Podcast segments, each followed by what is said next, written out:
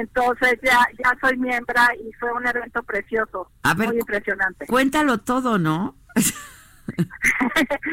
bueno, eh, la academia es un lugar muy antiguo, es de las cosas más antiguas que tiene Estados Unidos. Lo, era la casa donde hicieron la constitución de Estados Unidos y luego la asignan para darle un balance al poder político a través del arte y de la ciencia. Ok. Y, y fue John Adams y Benjamin Franklin junto con Washington sus primeros miembros. George Washington, el famosísimo George Washington. Sí, sí, claro, claro. que Es que pareciera que estamos hablando de cualquier George Washington, pero no. Exacto. Entonces están todas las cartas de, de los miembros más famosos de la academia eh, enmarcadas en las paredes.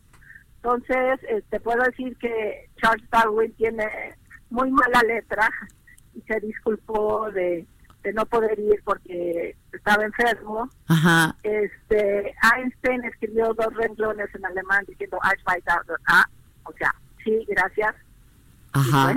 Ajá. Pero cada, cada uno de los grandes personajes que han pasado por esta academia tienen un estilo particular y casi puedes ver su, sus sentimientos cuando recibieron esta distinción. ¿Qué escribiste tú? Yo escribí una carta hablando de, del paraíso que es Cuatro Ciénegas y cómo hay que salvarlo y cómo creía yo que esta distinción podía ayudar a salvar a mi paraíso justamente por lo que te dan este reconocimiento, ¿no? Este premio es por el trabajo que has estado haciendo en Cuatro Ciénegas, que sí, eh, pues está, tiene que ver con, con todo el trabajo científico, pero también social que has estado haciendo ahí, ¿no?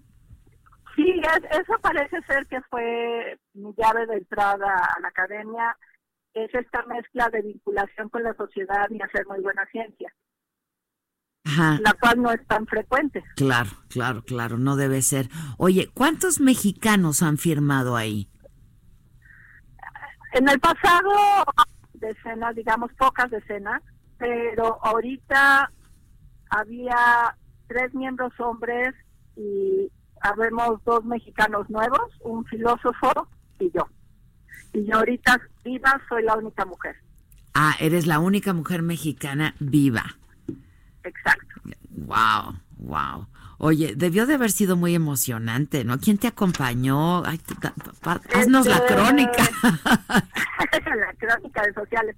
No, fuimos, este, mi mamá eh, acaba de cumplir 90 años wow. y se lastimó la cadera hace, en mayo estaba en terapia intensiva, pero la zanahoria era venir a Boston con nosotros.